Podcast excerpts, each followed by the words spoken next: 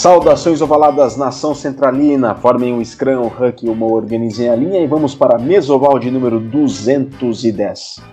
Do centésima décima edição do Mesoval, eu sou Virgílio Neto, o Virga, e nesta edição, excepcionalmente, só seremos eu e o entrevistado.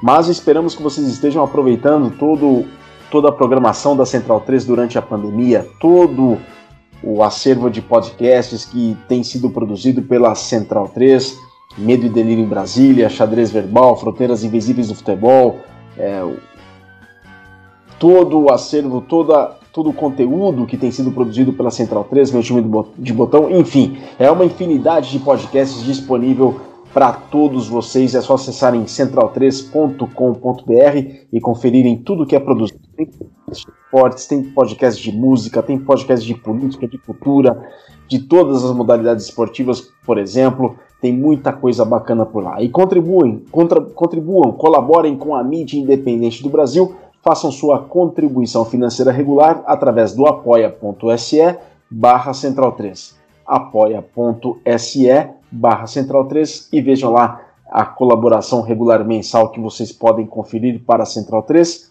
ajudando a mídia independente do Brasil.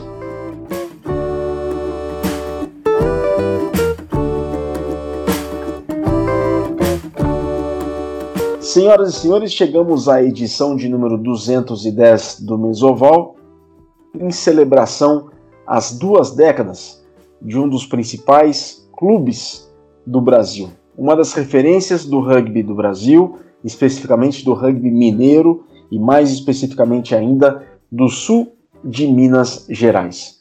Eu tenho uma história pessoal muito bacana com este clube, inclusive, e é com muita honra e satisfação que a gente recebe aqui o Cleiton Luiz Rodrigues, um dos pioneiros do rugby em Minas Gerais, um dos pioneiros do rugby em Varginha, um dos pioneiros do Varginha Rugby, clube que neste ano de 2020 completa 20 anos de existência. O rugby mineiro, que teve suas origens no Clube das Quintas, em Nova Lima, que é uma cidade da Grande Belo Horizonte, com ingleses, funcionários das mineradoras que atuavam naquela região, que praticavam a nossa ovalada lá no Clube das Quintas, em Nova Lima. Nos anos 80, houve um clube que. houve uma equipe que fez bastante história no circuito universitário da Universidade Federal de Viçosa. Os remanescentes, né, muitos que fizeram parte desse, dessa equipe da UFV, depois fundaram outras equipes por todo o estado de Minas Gerais, inclusive o BH Rugby. Nos anos 90, vários remanescentes dessa equipe da UFV organizaram de uma maneira informal uma seleção mineira que jogou os Sevens do Lions durante os 90 Igor Konovalov, o Pedro e o Paulo Vilela, o Hélio Desmodrônico, o Man, né? Só que de maneira organizada, aí no final dos anos 90 foi fundado o Minas Rugby em Varginha e logo na sequência o Varginha Rugby em 2000. Clayton, muito obrigado por ter aceitado o convite. Vamos contar aqui bastante história, falar de história, na celebração destas duas décadas de um clube tão importante para o rugby do Brasil e que fez muito e faz para o rugby do Brasil, que já teve vários jogadores na seleção brasileira. É uma honra poder contar contigo e vamos aqui ter um pouco menos, um pouco menos de uma hora, porque já são quatro, quase quatro minutos de gravação, mas vamos ter uma horinha aí bastante produtiva de muito, muita cultura de rugby no ar para os ouvintes da Central 3. Tudo bem? Tudo jóia, Vigo. Como é que você está, meu amigo? Prazer, uma honra sempre estar falando com você e participar desse programa que já é um ícone do rugby nacional e saudando aí todos os ouvintes aí do Mesoval. Saudações ovaladas, Cleiton. Bom, é clichê, mas eu repito. Toda história tem um princípio, todo princípio tem um começo, e esse começo foi como do rugby em Varginha, Cleiton. Varginha, é, eu posso dizer que é uma dissidência do Minas, mas como é que surgiu Minas? Quem foram os pioneiros do rugby em Varginha? Tá, né? O Varginha ele nasceu do Minas e, e, e é importante a gente contar essa história porque ela é muito interessante, né? Uh, num belo dia, num belo, na bela tarde de sábado, a gente estava estávamos brincando num, num clube de uma empresa aqui da cidade de futebol americano. Um amigo tinha ido para os Estados Unidos e, e, trouxe uma bola, né? E naquela brincadeira ali, o, o, o Emanuel Armanhá, né, que é responsável pelos petis aí do, do Pasteur, né, o grande mentor do rugby em Varginha, ele, ele nos viu ali e resolveu aproximar e perguntar para a gente se a gente não tinha interesse em conhecer um esporte que lembrava o futebol americano, mas não tinha nada a ver. Bom, só, só por essa fala, por si só, já despertou toda a curiosidade na molecada, né? Éramos um grupo ali de moleques de 16, 17, poucos de 18 anos. Então aquilo pra gente foi uma festa, é, poder estar tá descobrindo um, um, novo esporte, né? E ali nasceu o rugby, né? Ali foi pra gente é o Manu, a gente costuma brincar, né? E, e surgiu ali, naquele campo, daquela empresa, onde a gente treinava terças e quintas e domingo. Muitas vezes eu, o Manu e o meu irmão, outras vezes um bando de 20, 30. Então, assim, foi uma história, uma história bem longa aí, que deu início ao rugby em Varginha. E, e que, ano, que, ano, que ano que foi isso, Cleiton? Isso, isso foi ali no final de 95, entre 95, no meio de 95 para 96, entendeu? Em 95 a gente até ainda recebeu a seleção brasileira em Varginha com Caramba. o treinador era, era, o Roy, né? E, e o, o, o, Manuel, por, ter, né, por ser francês, conhecia o, o Guimerá, né? O Ange Guimerá, que na época era o vice-presidente da BR, mas na verdade ele era o presidente, né? Ele que mandava e desmandava. E ele foi, por, trouxe a seleção brasileira para vir fazer uns treinos aqui na cidade e, e isso ajudou muito ainda, contribuiu muito para fincar a estaca do rugby em Varginha, né? A gente já, então né? tem, 20, tem 25 anos isso. Isso, e, e por incrível que pareça, já foi o primeiro varginhense para a seleção brasileira, foi na seleção de 95, que foi jogar o, o Mundial lá na, em Breccia, na Itália, né? Quem foi? Foi o Francisco Pasquale. A gente chamava ele de Kim, hoje ele mora em Curitiba, já não joga rugby há muito tempo. Ele, ele disputou, na verdade, dois mundiais. Ele disputou eu, eu, tô agora em dúvida se foi 95 ou foi 96. Acho que foi 96 e 97 que ele disputou. Que foi em Brecha e no Chile. Foi os Mundiais Juvenis que ele disputou. Acho que foi isso mesmo. A minha memória tá. tô ficando velho, já não tô lembrando muita coisa, não. E ele jogava do que, Cleiton? O Kim jogou de pilar na seleção brasileira, se não me falei, mas Hooker, acho que era Hooker. E, e, assim, imagina o cara ir para a seleção brasileira, jogar fora do Brasil. No primeiro treino que ele voltou, a gente já, já assustou, né? Porque o nível do cara cresce, né? Na época a gente pouco jogava, né? E o cara volta já já dava um susto, né? É, para nós foi muito difícil o começo, né, Virgílio? Como é que você começa a aprender um esporte que você nunca viu ninguém jogar, né? É, tinha, é tinha programa.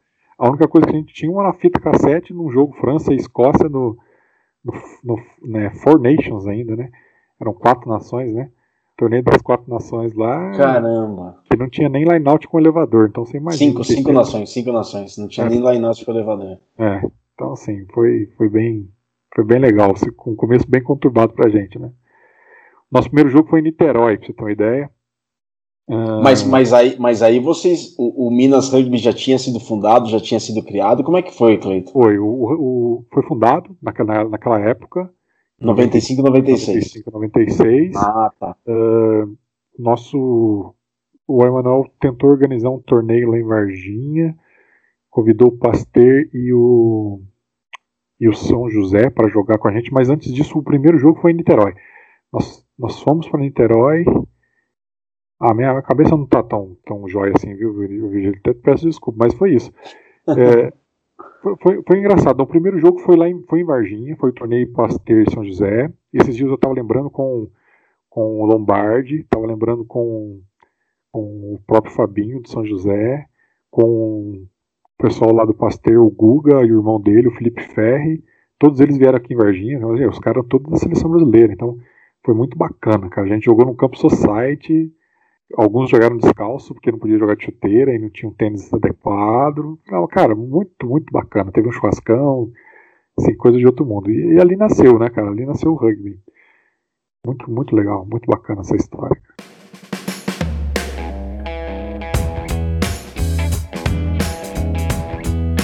Ó, Cleiton, seguinte, o Cole acabou de chegar aqui, então, quem sabe faz ao vivo. Eu vou uhum. colocar o Cole aqui enquanto tá rolando essa gravação, não tá sendo ao vivo, né? Tá, tá acontecendo a gravação, mas eu vou inserir o Cole para entrar na nossa conversa em plena gravação. Enquanto a gente está adicionando o cole aqui, já daqui a pouco já emendo uma segunda pergunta para o Cleiton Rodrigues. Luiz Cole, seja bem-vindo. Você que nunca dá mole, você não tinha avisado que participaria da gravação, portanto eu comecei aqui com o Cleiton, tá bom?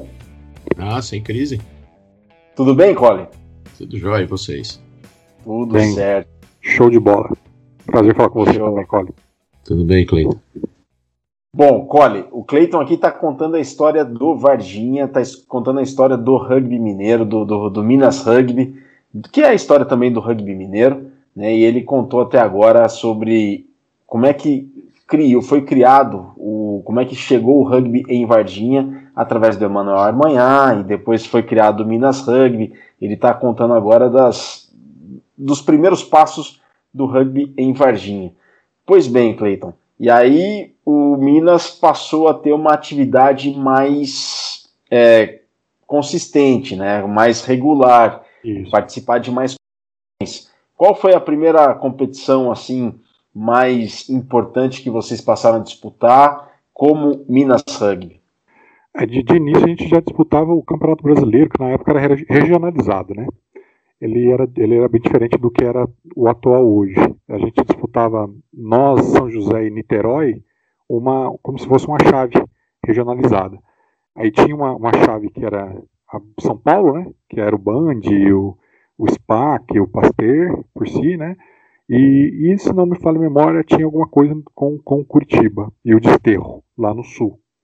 Uh, e, e, e, era essa história, a gente sempre jogava com São José e, e, os primeiros anos a gente jogou com São José e Niterói, São José e Niterói, São José e Niterói, fora esse torneiozinho que a gente fez com o SPAC, com o Pasteur e São José que foram foi a gente saiu um pouquinho do eixo né, Niterói São José. E eu acredito que assim, em, em, três anos a gente jogou dez vezes contra o Niterói. Né, e umas, umas oito, cinco vezes, oito vezes contra São José. Então a gente era muito conhecido ali desse, desse, desse eixo, né? Vamos dizer assim. É, era, era muito estranho, né? Porque a gente não, não, conversava, né, não trocava ideia era muito difícil a comunicação, era só por telefone, poucas pessoas tinham esse equipamento em casa na época, né? Porque é, a, história, a história mais bacana do Varginha, e foi lembrado no, né, no, no vídeo que o, que o Rafael Deluna mandou pra gente, que o, que, o, que o nosso clube, independente de Minas ou Varginha, era o clube mais humilde financeiramente falando, né? Nós não tínhamos, não era, não, não era um, um grupo de elite, um, um time de elite, como eu ouvia falar muito que era na Argentina e também depois eu descobri que no Brasil também era elitizado. Então a gente foi o primeiro grupo mais um time mais humilde. Então a gente tinha que fazer vaquinha mesmo. A gente tinha que muitos não pagavam, outros pagavam para aquele um. Então era, era uma coisa mais de família mesmo, entendeu, Virgínia, no começo. Então é, foi isso, cara, foi isso. A gente, o primeiro campeonato que a gente disputou foi o Campeonato Brasileiro. Por isso que vocês têm uma amizade muito grande com o pessoal de São José, né? Eu, eu, eu percebo vocês de Varginha muito próximos de São José. Até as cidades não são tão distantes, né? Não, e assim, é engraçado que essa, essa amizade fortaleceu. A gente tinha muita ligação com o Niterói no começo. É, porque o Niterói sempre foi muito receptivo. Né? Uma equipe muito receptiva. Os terceiros tempos eram sempre top, maravilhoso, aquela coisa bacana, né? Muito, muitos amigos do Niterói. A, a, a gente estreitou muito com São José com, quando os juvenis começaram a se encontrar mais e depois passaram para o adulto. Então foi uma segunda geração do, do São José que nós pegamos mais intimidade, entendeu? Uma ligação um pouco mais forte.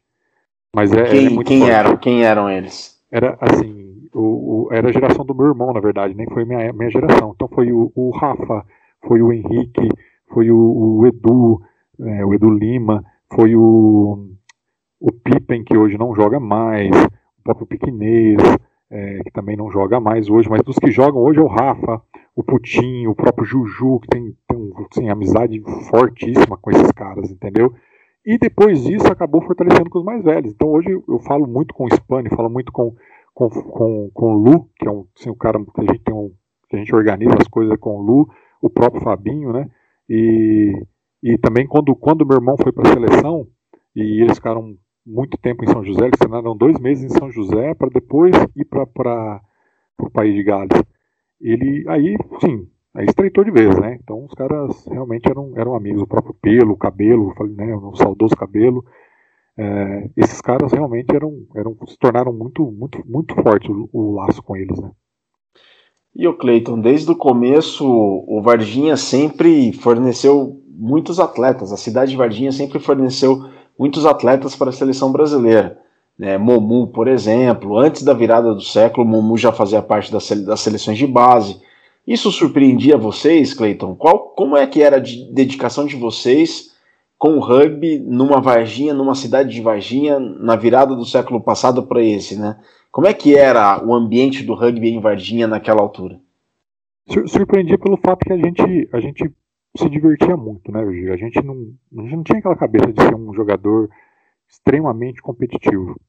É, a nossa alegria de jogar, a nossa vontade de jogar, acabava que nos tornávamos competitivos, né?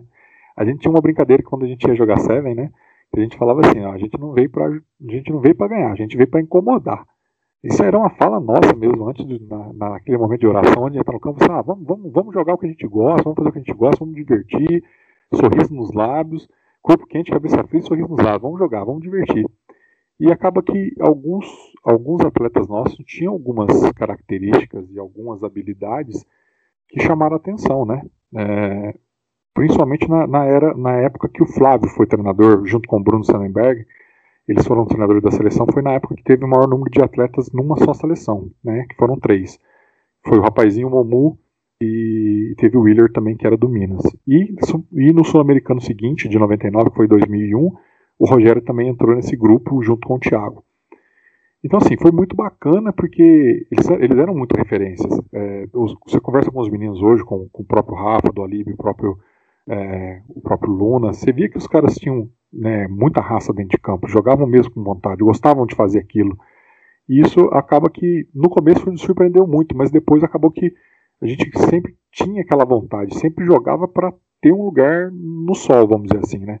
E isso, de uma certa forma, encantava as pessoas. As pessoas era legal quando as pessoas falavam assim: eu, eu, eu gosto de ver vocês jogar. Eu gosto de ver vocês jogarem, principalmente nos torneios de Seven, porque, a gente, porque quando a gente se tornou Varginha, a gente não tinha um plantel muito forte para jogar 15. A gente era muito leve. Então, o time todo era leve. É, desde o pilar até o, até o, o fullback, os caras era tudo nivelado pelo mesmo peso. Então, o que, que, a gente, o que, que a gente fazia, principalmente nos primeiros jogos de 15? A gente tentava jogar o mais rápido possível. Até os hooks, a gente tinha falar, ó, tem que tirar a bola o mais rápido possível, tem que tirar a bola o mais rápido possível. E sem muita organização. Né? E a gente começou a ter organização quando, quando os caras ficavam mais tempo na seleção. Aí eles começavam a trazer treino pra gente, porque os nossos treinadores, depois que o, que o, que o Manu foi para São Paulo, acabou que virou os próprios jogadores, entendeu? Então o jogador que ia pra seleção acabava virava, virava treinador do time. Era, era muito engraçado isso no começo.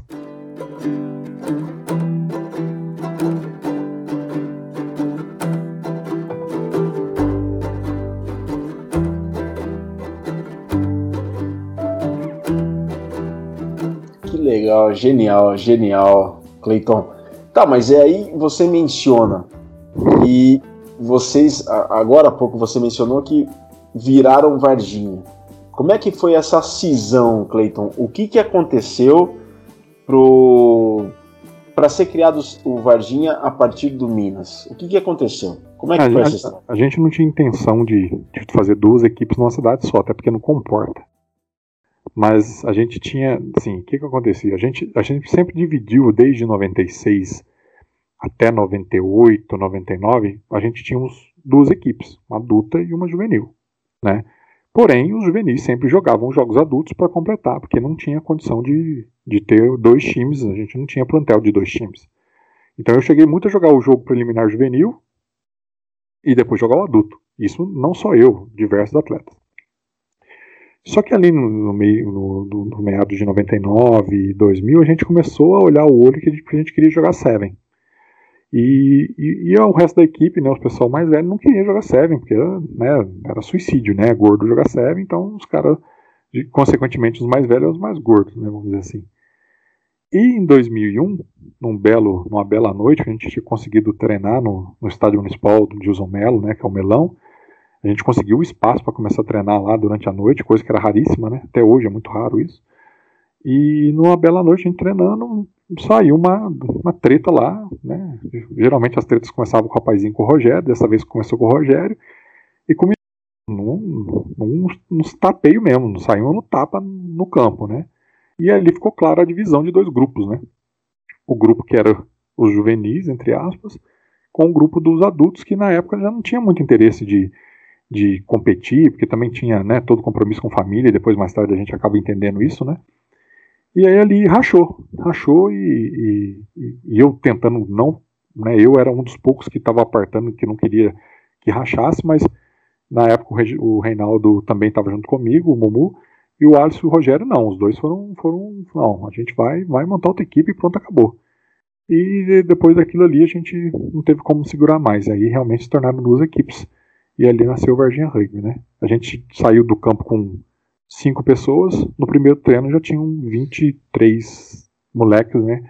E, e o que que acontece? Muitos ex-moleques ex que não, não queriam mais jogar rugby por, por esse comportamento, né, dos, de não querer competir, de não querer jogar seven, eles retornaram para o rugby quando souberam que os times dividiram. Então aí ali no primeiro treino já foi uma grata surpresa que a gente tinha mais gente do que tinha no, no Minas quando a gente estava treinando nos últimos, os últimos dias, entendeu?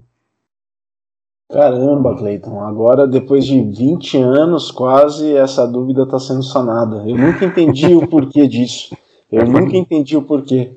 Deve ter sido tenso. Foi, foi, foi no começo foi, mas depois a gente acabou que é, a gente sofreu muito, né? Porque o que que acontece, Gil? Na hora que eu pego um grupo que tinha muito moleque, eu falei, como é que a gente vai jogar? Como é que a gente vai se organizar? Como é que, né? E, e eu não, era, a gente tinha de maior mesmo, assim, acima de, de, de 19 anos, quatro caras. O restante era tudo um moleque menor de idade. E passou o quê? Passaram-se quatro meses, eh, o pessoal do, do Renato lá, o Renatão, do, do, do, né, do, do Paulista, né, falou, ó, tô organizando a Copa Minas São Paulo, quer participar? O Renato também já conhecia a gente de longa data, falei, vamos embora, toca o pau, vamos lá. Sem ter um real no bolso, sem ter uma organização, sem ter um, sem ter um uniforme, sem ter nada. Falei, vamos jogar, foda-se o que vai acontecer. E aí foi o primeiro torneio que o menino que o Varginha Rugby jogou com o nome de Varginha. Que participaram o Band da Yatuba. É, isso foi em 2001, Ai. tá, Virgílio? 2001. 2001. É, tinha o Band da Yatuba, formado pelo time B do Bandeirantes, o time do Omales, o Minas, o Piracicaba, né, que era, na verdade, eles chamavam de Pirá José, que era, que era mesclado de São José com Piracicaba, e nós. E foi o primeiro torneio. Tá, vamos, vamos lá. E a gente disputou isso em formato de, de juntava todos os times num dia e jogavam lá um jogo cada time lá no, no, numa cidade. Então a primeira etapa foi em Varginha, a segunda etapa foi lá em Piracicaba e a terceira etapa, a terceira etapa foi lá em, em. E nesse campeonato a gente, tá, a gente foi vice-campeão. O primeiro campeonato a gente jogou. A gente, pra você ter uma ideia da história, como é que é complicado, né? Enquanto Minas Rugby, a gente nunca tinha ganhado um jogo adulto. No primeiro ano de Varginha a gente já ganhou. E ainda foi vice-campeão no torneio. Então, Quem foi o campeão? O campeão foi o Band da Atuba na época. Band da Atuba. É, o primeiro jogo foi contra ele, a gente tomou 92 a 0, 92 a 3, não me falha a memória. Só que aí parte uma história muito interessante, né? O Martoni foi o árbitro do jogo, aqui em Varginha, e, e a gente, do começo ao fim, a gente tacleou os caras. E a gente, né, não tinha esse negócio de, ah, o cara é grande, não, não vamos taclear. E, e no, os comentários foi que os caras ficaram reclamando no vestiário de tão doloroso que eles saíram do jogo, né? Tão dolorido estava o corpo. E a gente, eu não acreditei muito nessa história, né? Que os caras estavam falando que tava o corpo doendo que levou tacle nosso, né? Só que aí veio a confirmação, porque na outra etapa em, em Piracicaba, o Martoni levou a equipe do Band A para assistir a gente jogar e falou assim: ó, vocês querem aprender a taclear? Olha os moleques tacleando. Até hoje eu não acredito nessa história, mas a, a verdade foi essa. Na que a gente olhou para fora, tava o time do Band já inteirinho sentado assistindo a gente jogar em Piracicaba, véio. Coisa mais impressionante do mundo. Legado do Emanuel. Legado, Legado. do Emanuel. É louco.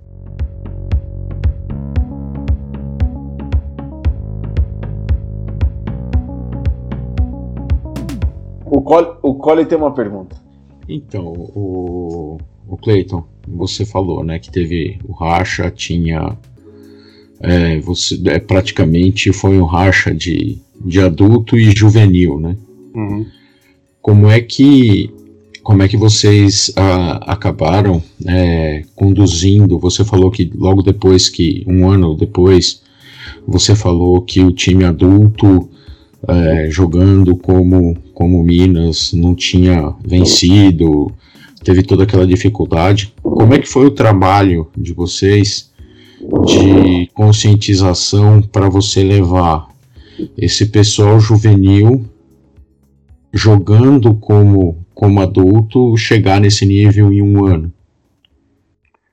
A verdade, a verdade é a seguinte, Cole, a gente, a gente, não, tinha uma, a gente não tinha uma organização, né? O uhum. que a uhum. gente tinha era muita vontade de, de jogar e, e, você ter uma ideia, a primeira viagem nossa foi rachada em quatro pessoas. Uhum. Então, assim, os, os moleques não tinham dinheiro para comer. Então a gente rachou tudo. E a viagem, praticamente, foram quatro pessoas que pagaram a viagem. Os, uhum. restantes foi de, de, de, na vontade. E acaba que isso é, faz com que a pessoa, e, e, eu escutei isso durante muitos anos, e algumas pessoas me falam isso até hoje, é, a vontade que nós tínhamos e, e, e, a determinação que a gente colocava em querer jogar e demonstrar isso dentro de campo, traziam os outros junto com a gente. Então, é, é, era, era impressionante quando uma pessoa nova entrava no time para jogar, em dois meses ele estava, ele estava jogando no mesmo nível que a gente. Mas por quê? Porque a gente fazia tudo com muita intensidade. Uhum. Você, imagina, você imagina uma equipe treinar num, num, literalmente, tá? Num pasto, em declive, com cupim. Porque a gente, quando a gente separou os times, a gente foi na Secretaria de Esporte e falou assim: eu preciso de um espaço. O cara falou assim: quem são vocês? Ah, nós somos isso, assim, me mostra. Falei, não tem como mostrar. Falei, então, então não tem espaço para vocês. E a gente foi, pulou a cerca de um, de, um, de, um, de um pasto e começou a treinar naquele pasto. Eu tenho uma foto que, que a gente, quando a gente ganhou essa, esse troféu do Minas São Paulo, a gente foi lá e tirou uma foto sentado nesse pasto, uma foto horrível. Mas a gente treinou no pasto, em declive. Então, ah, horrível, né, cara? É, é história, né? É história. E a nossa preparação física se deu muito a isso, porque a gente corria atrás de pipa o dia inteiro e começou a correr num pasto em declive, subir, taclear e cair de costas em cupim e cair no chão duro, sem grama. Então, é a história que, que muita gente conta no rugby, mas o pessoal contava história de jogando em praça, né? A gente não tinha uma praça, a gente tinha um pasto. E, e acaba que aquela vontade, e, e também, sim, a gente tinha os exemplos, né? O Rogério jogou na França. O Rogério ficou dois meses na França e foi convidado por três equipes francesas para jogar na França. E ele, com 17 anos, não teve cabeça para decidir ficar na França, para jogar na França. Uhum. Né? O meu irmão, o rapazinho, jogou no País de Gales, é, junto com, com, com o Momu, e, aquele, e eles eram os exemplos que, que, os, que os demais, que os mais novos seguiam. Ah, ele, gente... ele, o, o, rapazinho era exemplo pro. Você fala do rapazinho pro Ige, pro Dani Nativo. É, Meu, a admiração que eles têm pelo rapazinho é absurda, cara. Eles param para falar só do rapazinho, Cleiton. Impressionante, cara. É, impressionante. Inclusive, a gente foi jogar o SPAC, né, o último que teve agora. Uh, e o rapaz, foi eu e o rapazinho jogar junto com, com, com o pessoal do São José, né, com o Cruzeiro, com o Cruzeirão. Ah. O Momu jogou com o Rio Branco e o Rogério foi só para assistir porque tá fudido das costas, né? Ah. E, no, e no, no, nos últimos jogos o Tanquinho falou assim: o Tanquinho falou assim: Eu não acredito que o rapazinho joga da forma que ele joga. Porque, porque o meu irmão sempre divertiu muito em campo. E, e, e acho que essa diversão dele ele conseguia transmitir. E acaba que a vontade e a alegria de jogar superava a técnica. A verdade era essa. E a gente corria muito. O fato era isso: a gente corria demais. Era magrelo, corria demais, não tinha medo de taclear, entrava de cabeça, era calcanhar. Então é, não sei, eu não sei te explicar, viu, Cone? Não sei. É, ah, mas é, é, é, isso que a gente costuma falar, né, Virgílio? O, o, o importante é se divertir, né? É entrar para se divertir, fazer as coisas sérias, mas sempre se divertindo. Então eu acho que, que essa questão de, de vocês é, passarem todo esse conhecimento que vocês tinham antes, é, essa, essa vontade de jogar que vocês tinham. Eu acho que é muito por aí, né? Então tinha essa coisa da diversão. E, por exemplo, vocês foram exemplo pro, pro Band para taclear, entendeu? Então era uma diversão com coisa séria. Então É, é isso que, que a gente tem que valorizar quando a gente fala de, de equipes que, que, quando se formam, não importa se é na praça, se é no campo ou se é num pasto, entendeu? A verdade é essa, a verdade é essa. E eu lembro muito bem que a primeira reunião que a gente falou, que a gente fez, né, que a gente tinha desenhado o escudo da gente, e a gente falou assim, ó, isso aqui a gente não ganhou de ninguém não. Isso aqui a gente não comprou de ninguém não. Quem, quem desenhou e quem está montando isso aqui somos nós. Então a gente tem que valorizar, a gente tem que dar o amor. Então o amor na camisa nossa, da nossa camisa, de vestir a nossa camisa, que eu acho que é o que o rugby trouxe durante muitos anos e eu espero que não perca, é essa vontade de, de vestir a camisa, sabe? E a gente, lógico, a gente veste camisa de outro time, né? Jogamos brasileiro pelo BH, joguei o Seven por outras equipes também. Mas, cara, camisa, nosso escudo é nosso escudo. Quem fez foi a gente, não foi outra pessoa que fez, não. Foi desenhado no lápis, literalmente no lápis.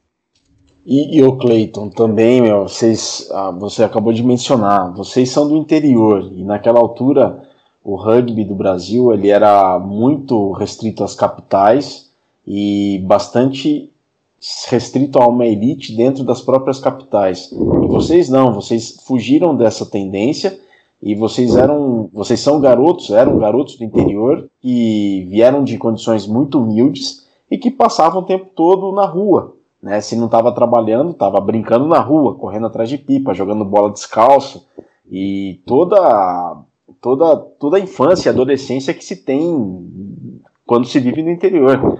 E, e, e, isso, de certa maneira, forjou toda a maneira da, que vocês passaram a ver o rugby a jogar o rugby também. O fato de vocês serem do interior do Brasil e em condições humildes em relação àqueles mesmos da, da mesma faixa etária que praticavam rugby nas capitais.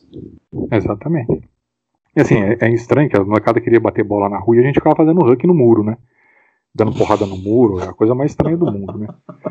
O povo achava que a gente era louco na cidade, mas, mas não era. O rugby entrou pra, pra gente, e eu falo isso com muita, com muita verdade, parecia religião.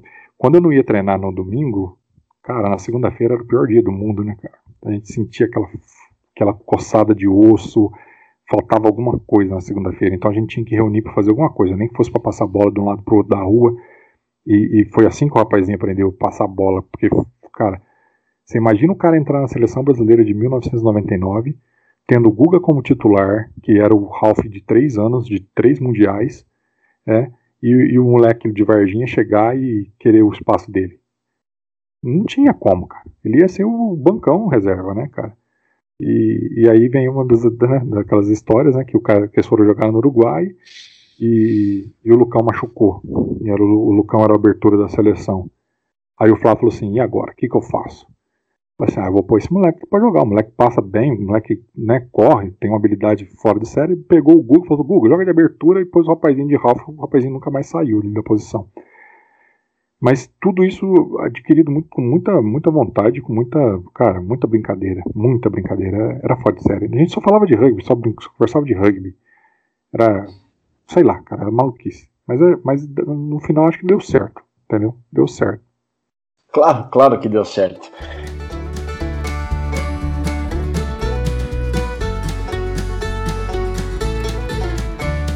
Senhores, este é o Mesoval número 210 com o Cleiton Luiz Rodrigues, um dos pioneiros do rugby em Varginha e um dos pioneiros do Varginha Rugby, que neste ano de 2020 completa duas décadas de existência. O Cole parece que tem uma pergunta, mas eu, antes de passar para o Colin, eu só quero aproveitar a fala do Clayton, que ele falou sobre brincadeira. E sobre brincadeira, eu sei de uma história do Varginha que o Clayton pode confirmar.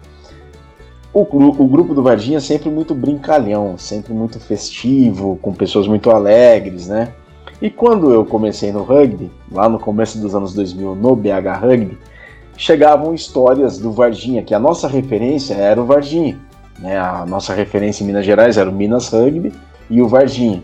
A gente tinha até um contato mais próximo com o Minas do que com o Varginha. E soubemos que em alguma ocasião o Varginha conseguiu um patrocínio na camisa de uma multinacional holandesa que tem uma das sedes em Varginha. Uma multinacional holandesa, inclusive, que patrocina, patrocinava o PSV do futebol, né? Aí você já pega o P dessa da sigla PSV, você já sugere que multinacional holandesa é essa que fabrica lâmpadas, por exemplo. Bom, enfim, já tinha esse patrocínio dessa multinacional holandesa. Só que ele esse patrocínio foi quase que cortado por conta de uma brincadeira de bunda lelê depois de um jogo do Varginha. É verdade essa história, Cleiton, que vocês conseguiram esse patrocínio de 4 mil reais dessa multinacional? É verdade tudo isso? Ah, eu, eu, sinceramente eu não, eu não, não tô lembrado dessa história do Bunda Lelê, não. Nós conseguimos um patrocínio que na época foi, assim, fora do padrão, que era de 12 mil reais.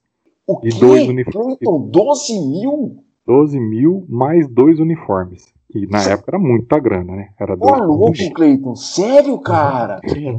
O que que acontece? A gente tem que contar com a sorte, às vezes, na vida, né, cara? Uh, Renatão, Renatão conseguiu organizar um jogo da seleção brasileira, Brasil e Peru, em Varginha, no Melão. Quando e... foi isso? Quando foi? Quando 2001. Foi? Ah, o Sul-Americano B. Isso, não. Foi eliminatórias do Mundial de 2003. Você tá brincando? Não. Tô brincando, não. E, e, consequentemente, ele também montou o ET Sevens. Foi um campeonato de Seven que jogou em paralelo. Então a gente jogou o Seven sábado e domingo, parava para assistir o jogo Brasil e Peru. E o Rogério estava na seleção na época. É, o Martoni, que, que era o técnico, estava o Rogério como, como, como jogador da seleção e tinha, cara, tinha Seba, tinha, tinha Guff, tinha o Luna, tinha o Greg, tinha o Igi. Então, assim, uma seleção que já começava a ser o desenho da, né, da nova era do rugby nacional. Porque, para mim, a nova era do rugby nacional partiu do Martoni com aquela seleção dele. E, e assim, eu não tô lembrado dessa história não. E aí, quando, quando a seleção veio aqui e conseguiu esse patrocínio da Philips, a gente foi atrás e falou, pô, se os caras conseguiram, por que a gente não vai conseguir, né, velho? E descobri que o diretor da, da, da, unidade aqui da nossa cidade, e acho que eu falei o nome da empresa, me perdoa, é, ele era inglês apaixonado pelo esporte. Pode falar, pode falar o nome. Era um inglês, um inglês apaixonado pelo esporte. Nós batemos na porta dele lá, seu amigão, e aí, ajuda nós. Uai, por que não? E você acredita que esse, que esse, dinheiro, esse dinheiro saiu da caixinha que ele tinha para gastar com, com micharia?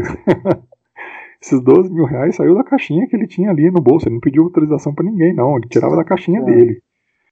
E aí ele falava: ó, que, o que você precisar dentro desse montante aqui, você liga para minha secretária e pede para ela. Ele, ele avisou o secretário: o que o cara pedir, você faz. E graças a Deus a gente conseguiu administrar isso e a gente conseguiu utilizar esse, essa grana por três anos, né? e, e conciliou um pouquinho com, com, com o Campeonato Brasileiro da Segunda Divisão em 2002, né? Que ajudou bastante a gente firmar isso daí. Mas a história do Bunda Lele eu não tô sabendo, não. Eu sei que uma vez, uma história que existe do Bunda Lele aqui, que o meu irmão com, com, com outro jogador aqui, o Evandro, que também foi seleção brasileira, tava andando pra rua e tinha mania esse negócio de Bunda Lele, mostraram o Bunda Lele e tava passando um, um, carro da polícia, pegou os dois, grampearam os dois. Os dois eram menor de idade, levaram as butinadas ainda e eu tive que ir lá tirar os caras lá da, do quartel da polícia, velho. Mas, uh, mas é isso aí, história tem demais. Engraçado, então, nem se fala. Correr pelado no campo do, depois do Seven de Atibaia, então, é bicharia. Todo Seven os caras corriam pelado depois do campo, do jogo. Acabava o é. torneio de Seven, os caras tiravam a roupa só de tênis e ficavam correndo no campo.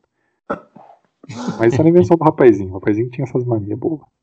Ô, ô Cleiton, Varginha recebeu então um Brasil e Peru eliminatórias para a Copa do Mundo 2003 do Melão. E o Melão é, é um baita de um estádio.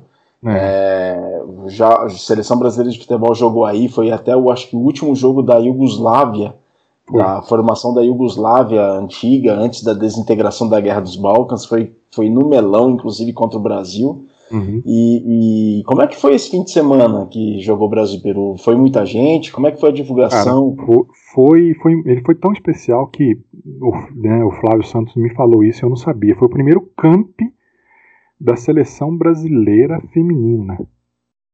Tá? Porque foi um torneio masculino somente, não teve o torneio feminino.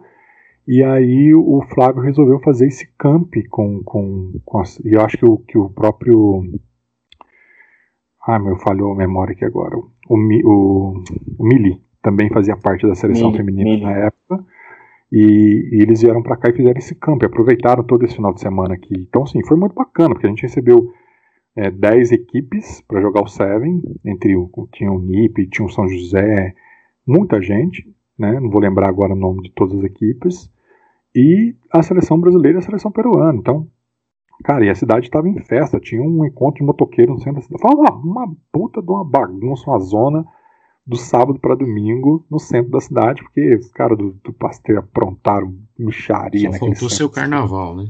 Foi, não, foi uma zona, cara, mas assim, foi top, foi muito bacana, porque foi um, um evento que, né, na época, o, o, o Pitchu, né, junto com o Renatão, organizaram, e tem outra curiosidade também, que é o seguinte, a gente, quando a gente rachou a equipe, a gente não tinha bola, né, cara, não tinha nada, né, e aí depois desse torneio, a gente ajudou bastante, eu coloquei uns meninos para ajudar o Renato e tal, eu, toda, todo apoio a gente tava dando, no final do torneio, o Renato me deu as duas bolas do torneio e falou assim: Cleito, fica para você. O Renato não sabe a ajuda que você tá fazendo para nossa equipe. Assim, e o Renatão é um grande amigo nosso, eu tenho sim, muita gratidão por ele pelo Pitch, por que eles fizeram pra gente nos torneios que nós participamos. Sim, sim muito bacana, cara. O, legal é que a gente conquistou muito amigo, sabe, Virgílio? Muito, muitas amizades, muitas amizades mesmo durante esse, todo esse tempo aí que a gente tem.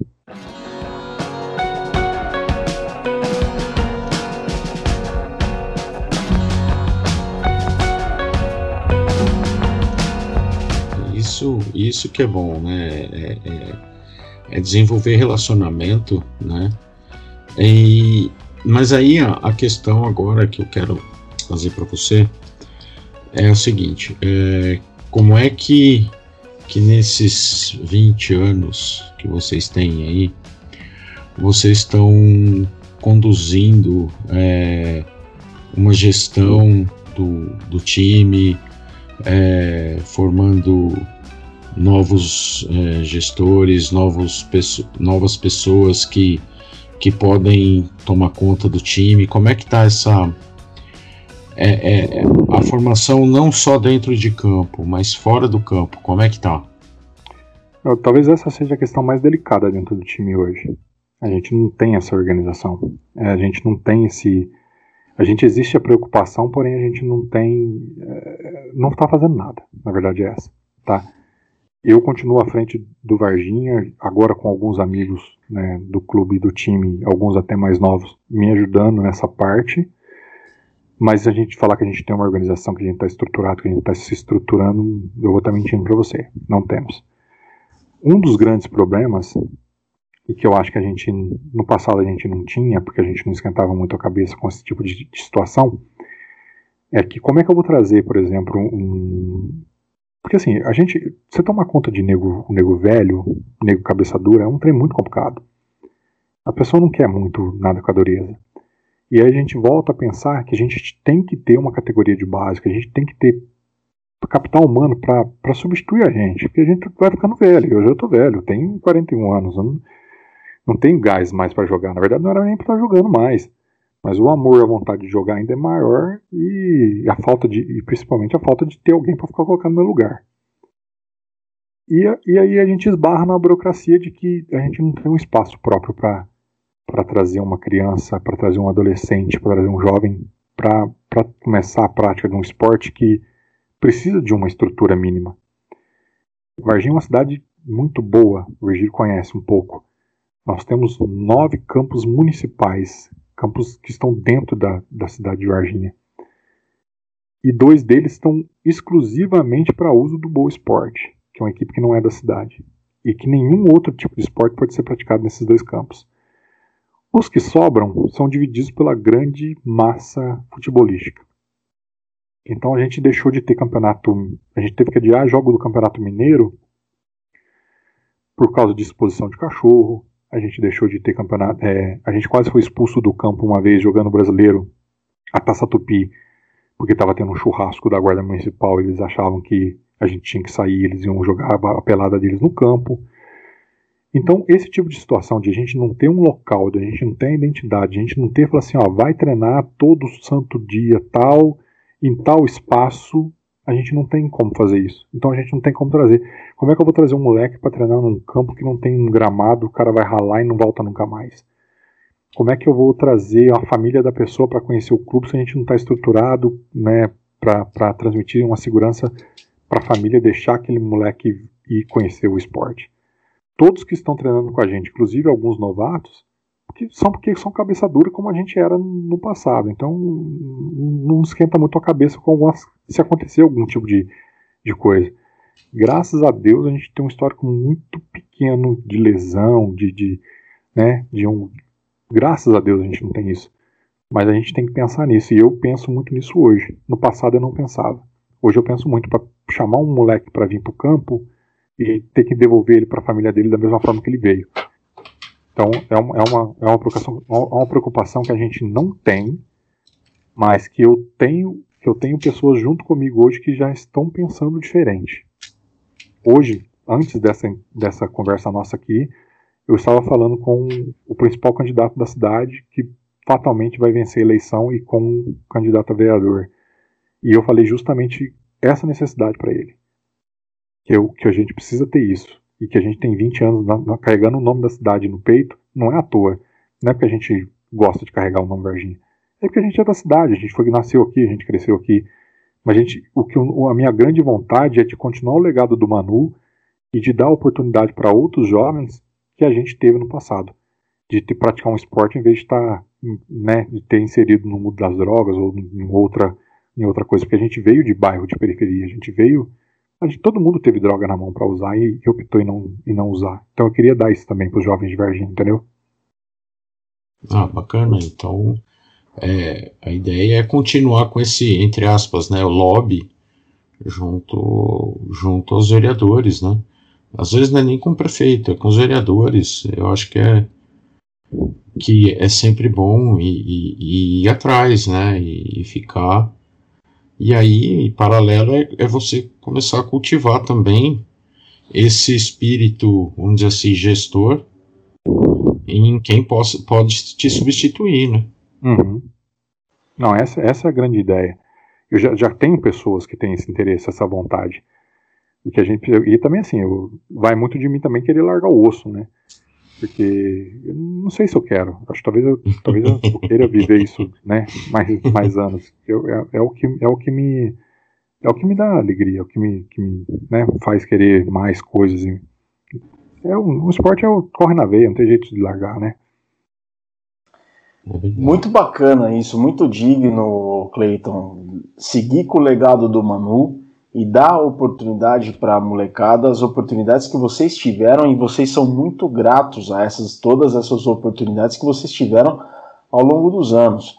É, então, uma menção honrosa e, e especial para o Emanuel Armanhac, que criou essa cultura de rugby que existe em Varginha, porque eu conheço um pouco de Varginha, é uma cidade espetacular, muito boa, de qualidade de vida muito boa, e as referências que eu tenho de Varginha é que quando eu comecei no rugby, a gente ia em Varginha jogar. E, e, Varginha tinha uma cultura, um ambiente de rugby que eu nunca tinha participado disso antes, eu ficava encantado. A nossa ansiedade em ir para Varginha para respirar essa cultura de rugby que não tínhamos na altura, na época em Belo Horizonte, era evidente. A gente gostava muito de ir para Varginha justamente para viver isso, para viver uma tarde de rugby e passar lá bons momentos dentro de campo e fora de campo com o terceiro tempo, que a gente sabia que ia ter esse ambiente lá. E era um terceiro tempo muito bacana, que durava muito tempo. Era, era muito legal mesmo. Então, uma menção muito especial aqui para o Manu, por tudo isso que ele construiu, junto com toda a molecada do Minas, do Varginha lá, nos anos 90, eu não sabia, o Clayton está contando agora, contou agora no, nesse, nesse episódio 210 do Mesoval, que esse trabalho do Manu começou em 95, 96, já vai para um quarto de século o rugby em Varginha, um quarto de século, é muita coisa e é muito digno, isso tem que ser reconhecido. E também todo o trabalho do Renatão e do Pítio em acreditarem em Varginha e, e, e, e darem tanta responsabilidade para o Cleiton e toda a comunidade do rugby varginhense em poder, por exemplo, organizar um Brasil e Peru, um ET Sevens, um camp de seleção feminina. Olha quanta coisa bacana. Olha o legado de Varginha e do Sul Mineiro para o rugby do Brasil. Então, uma menção especial e honrosa aqui para o Renatão e para o Pítio. O Pítio, inclusive, é, tem uns meses, ele foi, acho que, fazer uma mudança ou uma limpeza na casa da mãe dele. Até te, te encaminhei agora pelo WhatsApp aí, Cleiton. E o Pitio tirou uma foto da camiseta promocional do ET Sevens, né? que foi realizado no fim de semana de 27, que foi o fim de semana que teve o Brasil e Peru no Melão. 27 e 28 de outubro de 2001, ET Sevens, ET Seven Sites, Circuito Mundial de Rugby. O, a marca da camiseta é Landscape e tem a marca da CEMEL, Secretaria de Esportes e Lazer de Varginha. Uhum. E é um ET, é um ET é, bombado, né, com o olho vermelhão, com a camiseta amarela, né, e com o número 7 na, no peito, e o 7 em preto e branco, que sugerem as cores do Varginha Rugby, é, amarelo, preto e branco. Aliás, que é um uniforme muito bonito, né, o calção preto e a camiseta listrada na horizontal em amarelo e branco. Aliás, de onde surgiram essas cores, Cleito? Da cabeça. não, tem, não, tem, não tem uma lógica, não. É, na primeira reunião, o rapazinho chegou e falou assim: ah, vamos fazer um uniforme amarelo. Falei, então vamos. E por incrível que pareça, se tornou um, pra mim um dos uniformes. Cara, é tudo louco, Virgílio. Aqui não tem um cara que bola muito bem na cabeça. E essa camisa aqui, pra você ter ideia, a gente juntou uma grana quentinha.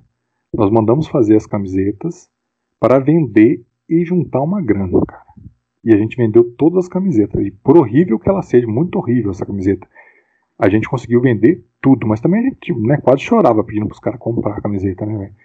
E vendemos todas as camisetas. E olhando aqui, hoje eu não acho ela tão horrível como eu achava lá na época.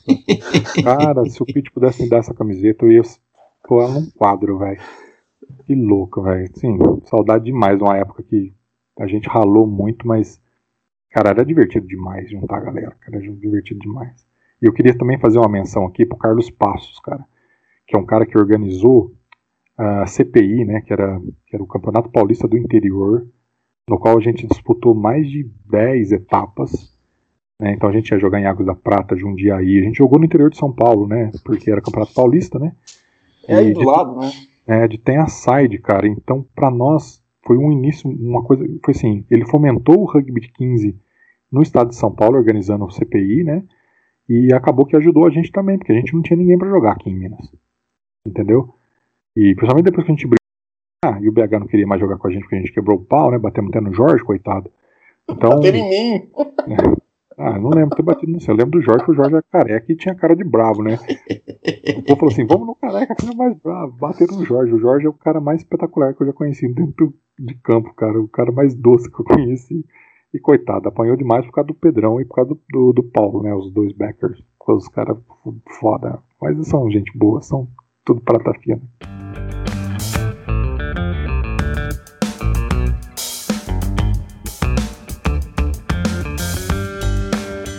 E, e, e eu, Cleiton, sério que essa, essa, aquela briga de 2005 teve uma, um resultado ruim, teve uma consequência ruim para o clube de vocês?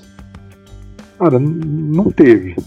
Não, não afetou muito a gente, né, diretamente. Foi, foi ruim porque a gente deixou de jogar com o BH, né? Durante muitos anos, né?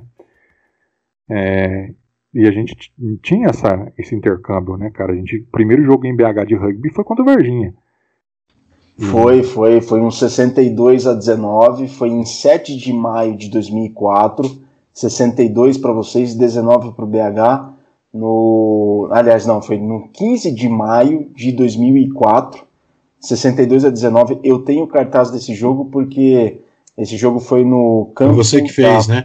Foi eu que organizei. Foi lá no campo da, da PUC Minas, lá no campus do Coração Eucarístico né, que era o clube da PUC, hoje é um centro de desenvolvimento do Comitê Olímpico do Brasil, mas foi lá e abriu, abriu as nossas portas para usar o clube da PUC lá por muitos anos. Eu lembro desse jogo, Cleiton, vocês venceram de 62 a 19. Hoje é impossível, né, usar aquele campo, né? Aquele campo deve ser de ouro, né? Nossa, é, exato. Então, mas eu lembro como se fosse ontem esse jogo, cara. A gente improvisou, o Rogério não jogou, estava lesionado, improvisamos a abertura. E eu também não estava muito bem das pernas no, no dia, na, na, no, minutos antes de jogar, mas depois que a adrenalina sobe, muda tudo, né? Some dor, some tudo, né? E foi, sim, um jogão que eu, que eu gostei muito de ter jogado, né? E a história do BH, ela se confunde com o do Varginha, porque, não sei se você conhece, mas a gente treinava aqui e um belo dia o Rambo tava lá em Juiz de Fora, entrou em contato com a gente. Falou, vocês estão treinando rugby? Falou, estamos. Ah, eu quero treinar com vocês. E começou a vir em Varginha um final de semana assim, um final de semana não, cara. De moto. O Rambão. E aí depois ele começou a chamar os caras. Aí chamou o Elinho, aí chamou o Igor, e aí chamou o, o, o Tic-Teco. Foi que aí que o BH se tornou, né, retomou as atividades e, e, e nasceu, né? Foi a partir da, da, da, iniciativa do Rambão, né? Então, assim, eu fico muito feliz por isso. Os caras jogou a primeira divisão com a gente em 2004. Né, a gente foi jogar em Florianópolis. Então, assim, foi o, na época o Rafael Valentim, foi o Horácio aqui, Batatinha. Cara, tem muita história, cara. Tem muita coisa pra falar. E a gente está na reta final do Mesoval 210, Cleiton. Cole, você tem espaço aí para mais uma pergunta? Então, ah, você você mencionou aí uma você fez uma menção aí no grande Carlos Passos, inclusive é o, é o cara com quem eu aprendi a jogar, né? Bacana. É, essa época que vocês faziam Paulista, você também é, criou laços com, com várias outras equipes, né? Vocês criaram laços com várias outras equipes, né? Você viajando no estado de São Paulo. É, qual equipe assim que você diz que é, você diria que é uma equipe que integrou bem com vocês? É, que, que você pode dizer assim que seria um, um rival paulista, assim, além do São José, né? Você vai falar do São José, né? Mas além do São José, quem que seria uma uma equipe assim que vocês rivalizaram, mas era aquela coisa, aquela festa no terceiro tempo? Ah, eu vou, eu vou, eu vou sim, eu, lógico que eu não queria falar do São José, mas eu, eu tenho uma história muito bacana com o São José, que é a única equipe de Seven que o Varginha não venceu, tá? Mas sempre eram os melhores jogos de Seven dos torneios do circuito nacional. E, e eu lembro uma vez que nós estávamos com, com um jogo no último minuto empatado com o São José, no torneio de São José, e o Tanquinho fez um try derradeiro que ganhou da gente. E no final do jogo os caras falaram assim, se a gente perdesse esse jogo, a gente ia, a gente ia perder um, um, monte de patrocinador, porque o torneio em casa a gente perdeu o jogo, a gente ia perder os, os patrocinadores. E na sequência desse torneio foi o SPAC, e a gente assim, né, era uma merda, né? Toda, toda, todo o campeonato a gente caía na mesma chave que o São José. E fomos jogar com São José e tomamos um pau dos caras que a gente nunca tinha tomado, né? Aí no final do jogo os caras chegaram e falaram assim, ó, vocês me desculpam, nós, nós treinamos o, o, esse tempo todo para ganhar da vocês, cara, porque a gente não podia passar o aperto que a gente passou, que a gente passou com vocês lá em São José. Mas eu falo que a equipe que mais, que a gente mais teve trabalho, uma rivalidade brutal, de grandes amigos, mas que já saiu até uns tapas, né? E eu mando aqui um grande abraço pro Rafael Simão, lá do, que era de São José e depois foi para Ilha Bela e montou o Ilha Bela. E o Ilha Bela, sem dúvida, foi um, um, time que a gente, toda vez que a gente encontrava, saía faísca, mas no bom sentido. Eram jogos muito bons, tem uma turma muito, teve uma turma muito forte, né? Tem ainda o grande Paulo, né? O, o Paulão lá do, do, do Ilha Bela, que faz um trabalho muito bacana lá no Ilha, o Gordo, né? É, e assim, era, era, era um time que a gente gostava de jogar contra, porque realmente eram, eram jogos muito bons. E, teve, e tem, né, tem uma curiosidade aqui, ouvir que a gente foi jogar um, um DCPI aí contra o Ilhabela, lá em Jundiaí, e aí quando a gente entra em campo, eu olho pro outro lado, tinha o Túlio Fiore, que era ponta da seleção no, do São José jogando pro Ilhabela, e o, e o Moisés, que estava né, iniciando ali, Moisés Duque também no time. Falei, pô, cara, mas mesmo assim deu certo, a gente ganhou dos caras. Hum, mas assim, é, a gente tem muito carinho para essas equipes, muito carinho por muita gente. A gente tem, muito, tem, tem tanta história, vou contar duas rápidas aqui. Uma que o time do Rio Rugby pagou um ônibus para buscar a gente aqui em Varginha e jogar contra os caras lá no, no, no, no, campo do Campo Grande, lá dentro da dentro do da fábrica da ah meu Deus, aquela fábrica Michelin. E o outro foi que o Bandeirantes também pagou um busão pra gente. O Bandeirantes não, o Rio Branco pagou um busão pra gente pra gente jogar em São Paulo contra os caras. Então assim, Cara, a amizade no rugby que a gente tem é uma coisa muito forte, fora do, fora do normal. É muito bacana. Cada história espetacular, cada história muito bacana, uma melhor que a outra, Cleiton. Uma melhor que a outra. Parabéns. Se a gente ficar cutucando o Cleiton aí, nós vamos Nossa. tirar um monte de história aí, cara. É, tem coisa demais, cara. Eu, eu, eu agradeço muito o Buzo, o Buzinho do, do, né, do, do, do Rio Branco, pelos torneios que a gente jogou. Em São Roque a gente não pagou metade aos mais de seis SPACs que a gente jogou sem pagar, eu agradeço o Flash e o Bolinha, porque os caras convidavam a gente, falaram, vocês têm que vir, falando, a gente não tem grana. Fala, vem e foda-se. Então nós vamos. Então, assim, cara, vocês não têm ideia de tanta, tanta gente que ajudou a gente nessa caminhada aí. E que a gente deve muito, cara, muito, muito, muito mesmo, cara. O próprio Igor Michalik do BH, um, um grande amigo que ajudou muito meu irmão na recuperação dele da cirurgia, que ele teve uma lesão muito grave, né? E, e, e é outra história bacana, que eu, né, só para encerrar, não vou falar mais não, que teve o jogo Varginha BH, o Campeonato Mineiro, e, e aí os caras começaram a gritar: ah, quebrou, quebrou, lesionou, lesionou. E o Patrício, que era o técnico do BH, falou assim: não fala que é o rapazinho, não, não fala que é o rapazinho, não. Porque ele tava contando com o rapazinho para jogar o brasileiro. E o rapazinho machucou naquele jogo, teve uma lesão grave lá de, de, né, de ligamento. Mas o Igor, cara, foi um grande irmão, ajudou a gente bastante. O rapazinho fez a, fez a cirurgia em BH, muita gente ajudou na vaquinha que nós fizemos para a recuperação dele. Então, assim, o rugby nos deu muitos irmãos espalhados pelo Brasil.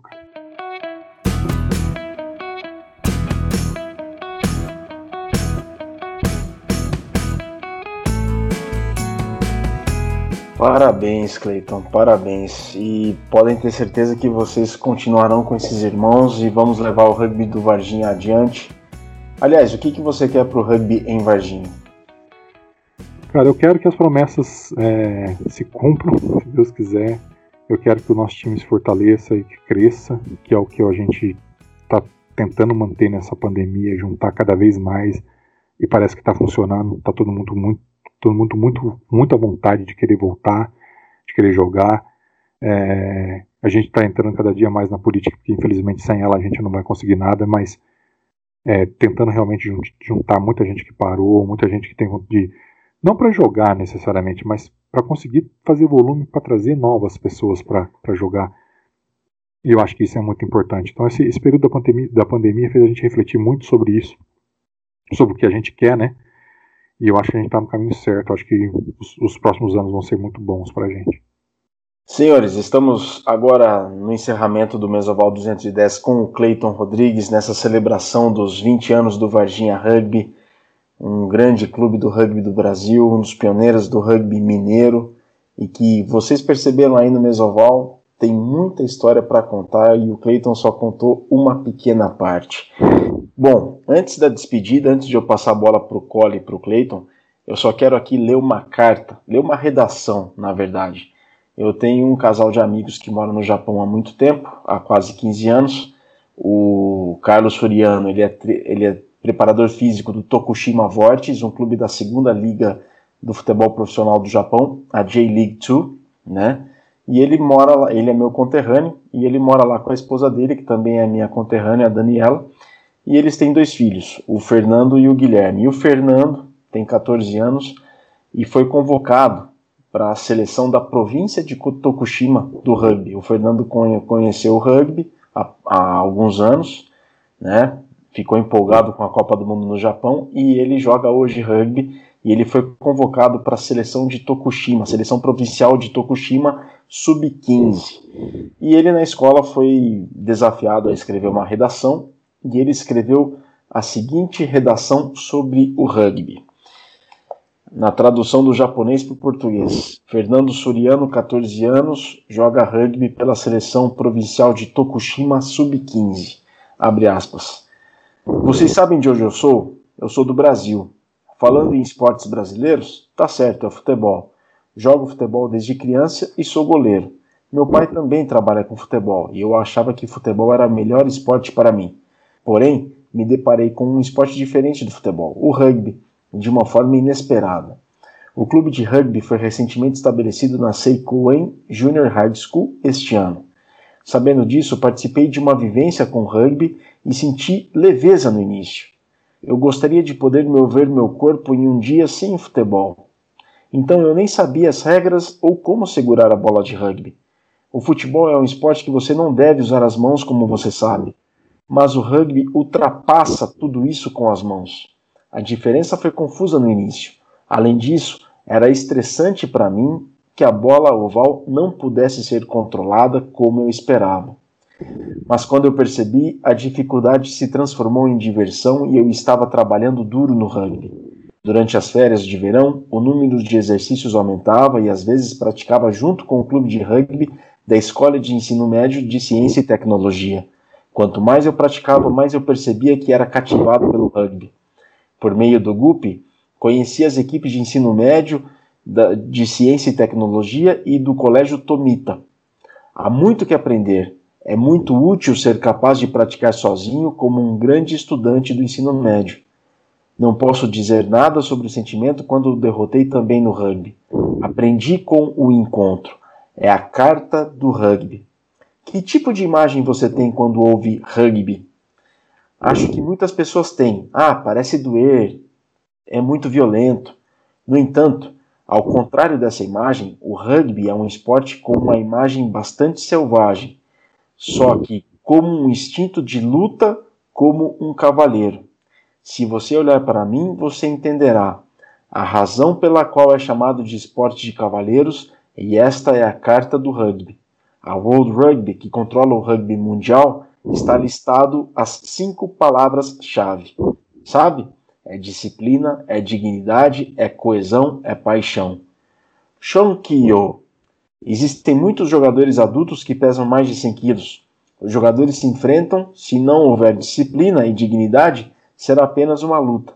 Além disso, se os jogadores que têm 15 jogadores em cada equipe não tiverem espírito de coesão, eles não estarão unidos.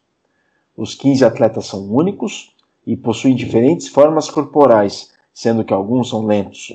Porém, para que cada jogador aproveite ao máximo sua individualidade, é necessário respeitar e reconhecer-se mutuamente. E acima de tudo, porque tenho uma paixão pelo rugby, posso trabalhar no treino muscular, treino diário e pesado. Não só o rugby em si era interessante, mas também fiquei muito impressionado e simpatizante pela carta do rugby. E por causa desse sentimento, vou trabalhar no rugby para o resto da vida. Mas tenho algumas palavras para acrescentar ao rugby. A primeira palavra é obrigado. A minha vida no rugby não seria possível sem o apoio do meu treinador, dos meus colegas de rugby e dos alunos do ensino médio que praticam junto comigo. E, obviamente, a minha família. Até o meu pai, que joga futebol há muito tempo, me apoia. A minha mãe também me pega para levar para treinar e assiste o treino junto comigo. Graças a essas pessoas, fui selecionado para a seleção provincial de Tokushima Sub-15. Já se passaram quatro meses desde que comecei o rugby e estou surpreso comigo mesmo e continuarei a dar o meu melhor com a sensação de que eu tenho que cumprir as cinco é, principais palavras do rugby, mas o, mais o exercício da gratidão. Um abraço a todos. Fecha aspas. Tá aí, pessoal. Relato, desculpa a, a, a dificuldade na tradução aqui, mas é o relato do Fernando Suriano, filho dos meus amigos, a Daniela e o manequim, o Carlos Suriano, que moram no Japão. Fer, todo sucesso no rugby para você. Siga sempre os princípios do rugby e segue o teu caminho, faz um trabalho bem duro que você vai chegar onde você quiser.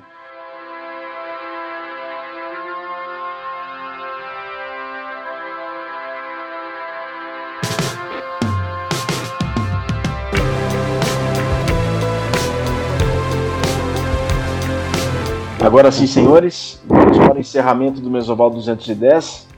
No Escolhe, uma história que merece ser compartilhada, essa do Cleiton do Varginha, e jamais esquecida, não? É verdade, é verdade. É... A gente está falando aí de, de uma história, vamos dizer assim, em tempo, vamos dizer, curta, é recente, mas em volume de trabalho e de realizações, ela é gigante. Né? Que o Varginha é, dure por mais 20, mais 40, mais 60 anos, e que o Varginha fomente o rugby na região. Né? Então, aí a gente viu, o, ouviu o Clayton falar de, de organização, que eles consigam desenvolver essa, organização que eles precisam também para fomentar na região, né?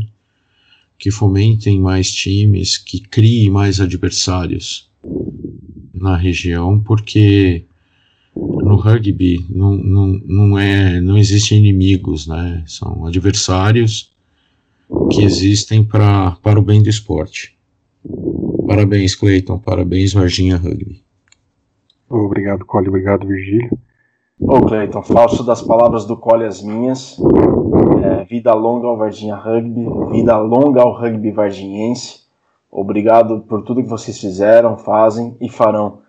E a gente espera logo, logo um jogo no melão de novo, com a seleção brasileira, com os tupis, com as iaras.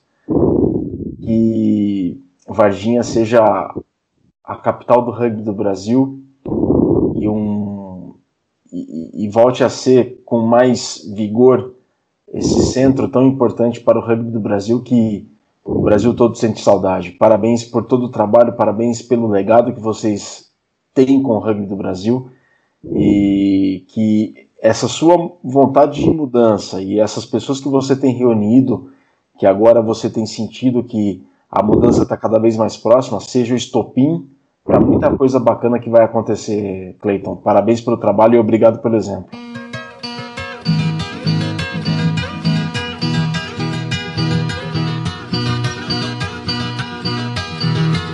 Eu que agradeço, eu agradeço vocês também por ter esse canal tão bacana, né, que, que traz muita coisa bacana para o rugby, que espalha o rugby cada vez mais por, por muitas, muitas ondas, né, levando cada dia mais para mais pessoas.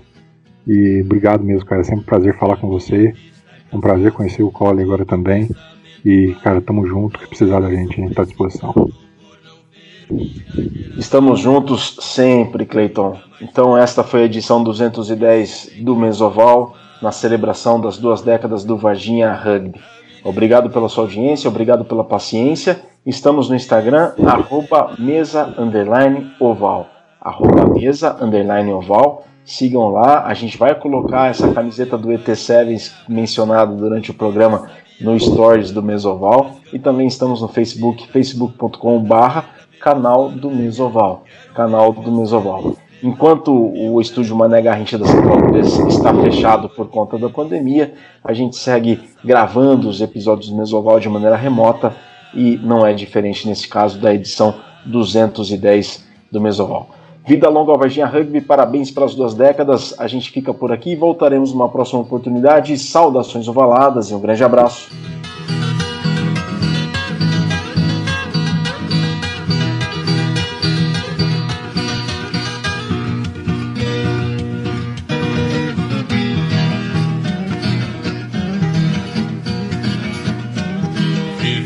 Assim tão distante, a saudade é muito mais você sofre, eu também sofro, padecemos dois iguais.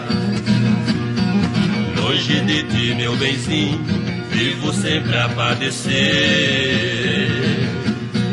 Saudade está me matando, eu sou capaz de enlouquecer.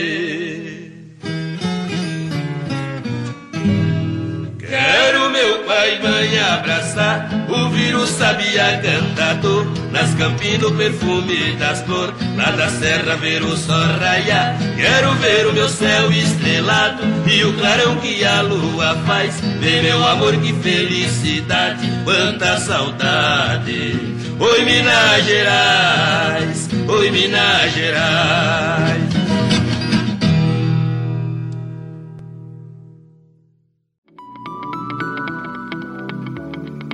Programa que você acabou de ouvir tem a produção da Scrum Prod.